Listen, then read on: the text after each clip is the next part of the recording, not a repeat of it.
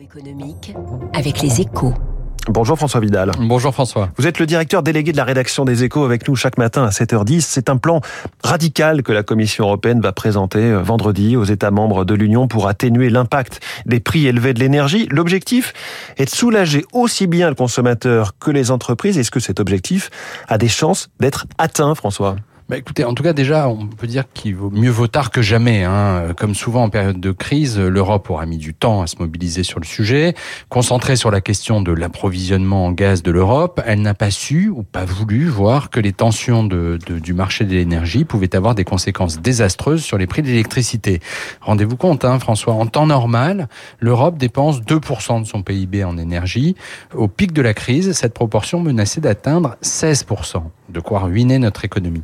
Avec ce plan qui vise tout à la fois à réduire la consommation tout en plafonnant les revenus des producteurs d'électricité et en mettant en place un mécanisme de récupération des bénéfices jugés excédentaires des énergéticiens, la Commission montre qu'elle a pris la mesure du problème.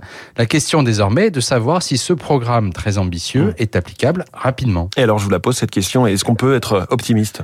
Ben, en, en, fait, le plan de la Commission risque de se heurter à deux obstacles majeurs. Hein. Le premier est politique. Ces derniers jours, tout le monde a pu voir que Berlin et Paris mettaient une pression maximale pour faire bouger les lignes rapidement, mais pas sûr que cela suffise à convaincre tous les États membres dont les intérêts ne sont pas toujours convergents sur le sujet.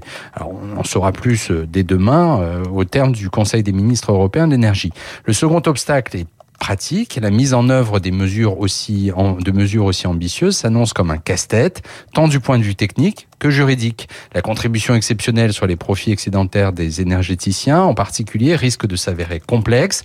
Il faudra bien pourtant trouver des solutions rapidement, car le temps commence à manquer. La guerre de l'énergie franchit un nouveau palier. C'est la une de votre journal Les Échos ce matin, François Vidal, avec neuf pages spéciales, notamment comment les, les entreprises se préparent, comment la grande distribution aussi se prépare. Ça tombe bien, on en parle dans quelques instants. Il est 7h11.